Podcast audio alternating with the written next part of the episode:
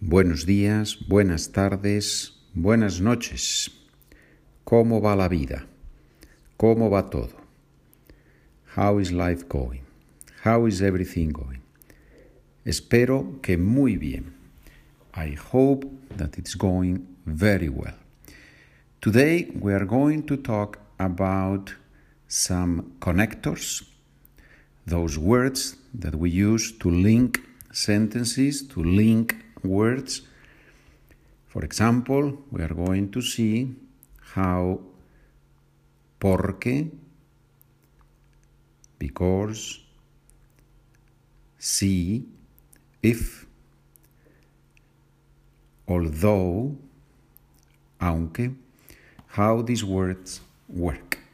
And we are going to see the verb soler. Soler doesn't have a translation into English. We use this verb in Spanish to talk about what we usually do. For example, if you have your PDF in front of you, the document, you will see on the introduction, on the first point, on the grammar section, you will see there the verb soler conjugated, all the forms in presence, and you will see the sentences. The first sentence says, En verano suelo leer un libro en la playa. It translates, In summer I usually read a book on the beach. Suelo leer. I usually read. So in Spanish we can say suelo leer or normalmente leo.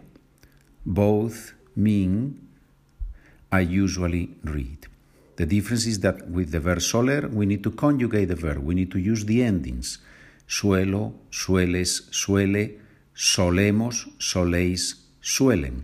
It's a boot verb. If you remember the boot verbs, they have this stem changing stem change in the first, second, and third person singular and in the third person plural. As you know, if you want to have the document, the PDFs, you just have to write an email, charlaconpedro at gmail.com, and I will be very happy to send you the documents. Second sentence with the verb soler to practice. We're still on the grammar section. No solemos ir a restaurantes caros, which means we usually don't go to expensive restaurants. So, no solemos, in this case with the ending mos, because the subject is we. So we can translate we don't usually go, we can translate no solemos ir, or we can say normalmente no vamos. Let's see one example of the three connectors that we want to see today. Si hace sol los sábados, jugamos al tenis. If it is sunny on Saturdays, we play tennis. Careful with the si. We all know the word sí with an accent mark. Yes, sí. But this is si and is the if, the conditional sentence. So from now on, you can use one type of conditional sentences. Yeah? If something happens, then we do something. Yeah? Si hace sol los sábados, jugamos al tenis. Second connector. Estudio porque me gusta mucho. I study because I like it a lot. Because, porque, very useful. The third connector we're going to see today. Aunque hace frío, vamos a salir. Although it is cold, we are going out. We are going to go out. Vamos a salir. aunque hace frío, although it is cold. Good. So today, in our sentences, we're going to combine all these possibilities and at the same time, we're going to review, obviously, everything that we have seen so far because we're going to use sentences in the present, in the past, and in the future. Okay. Let's begin with sentences from Spanish into English. Mi hermana no suele venir los fines de semana.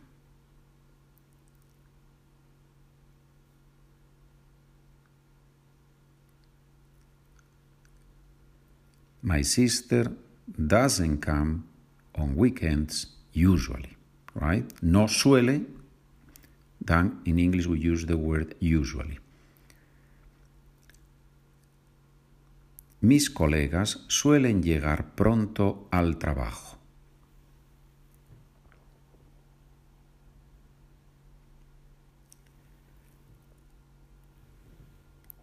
My colleagues usually arrive on time to work.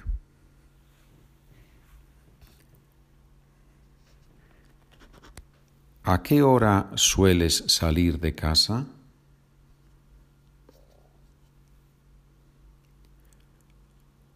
At what time do you leave your house? Usually, right? No fumo porque cuesta mucho dinero.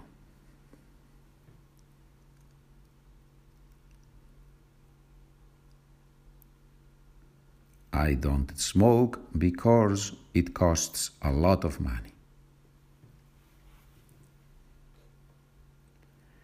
Aunque Carlos estudia mucho, no saca buenas notas.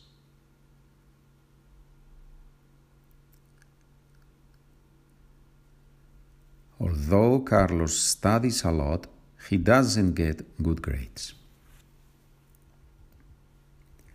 Aunque hace buen tiempo, no voy a salir.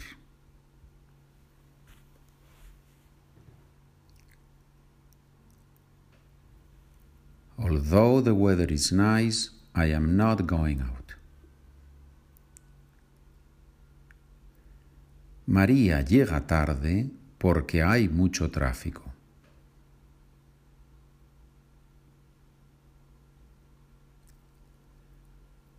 María comes late because there is a lot of traffic.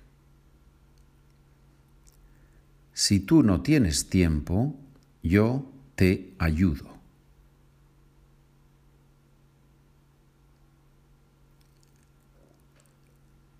If you do not have time, I'll help you.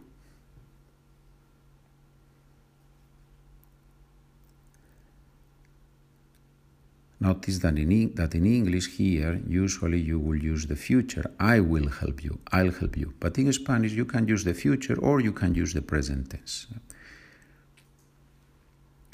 Si estudias mucho, aprendes mucho, seguro.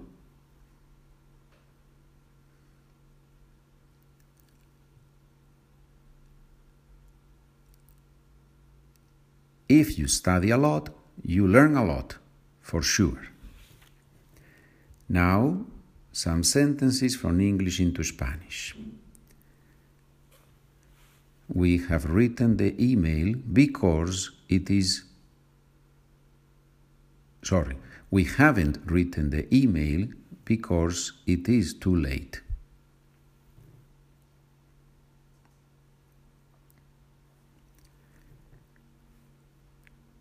No hemos escrito el mensaje porque es demasiado tarde.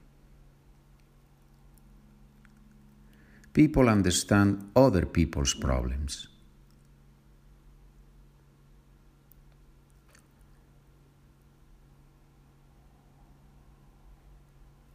La gente entiende, comprende, both verbs work, la gente entiende los problemas de las otras personas. I have said that because it is true.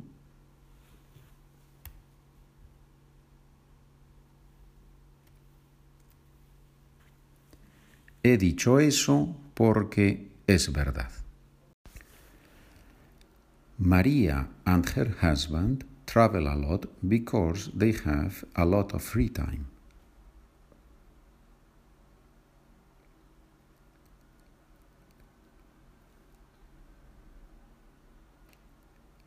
María y su marido viajan mucho porque tienen mucho tiempo libre. Husband, marido o esposo. So we could also say María y su esposo viajan mucho porque tienen mucho tiempo libre. If it rains a lot, we usually don't play soccer on the beach.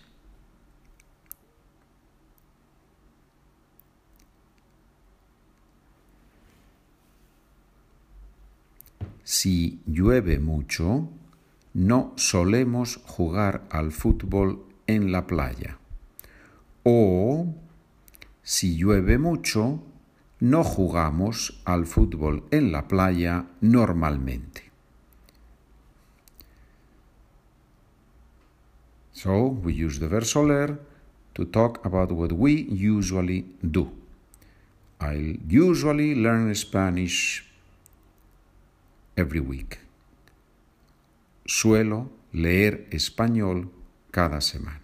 O estudio español cada semana. I think I said leo español, but it's estudio español. Ok, estupendo, señores. Aquí terminamos por hoy. Ya saben que si quieren practicar más, en los documentos tienen muchos ejercicios y si me escriben les envío también la lista de verbos básicos. And if you write to me, I will send you the documents and the list of basic verbs. Buena suerte con todo. Good luck with everything. Hasta mañana. See you tomorrow.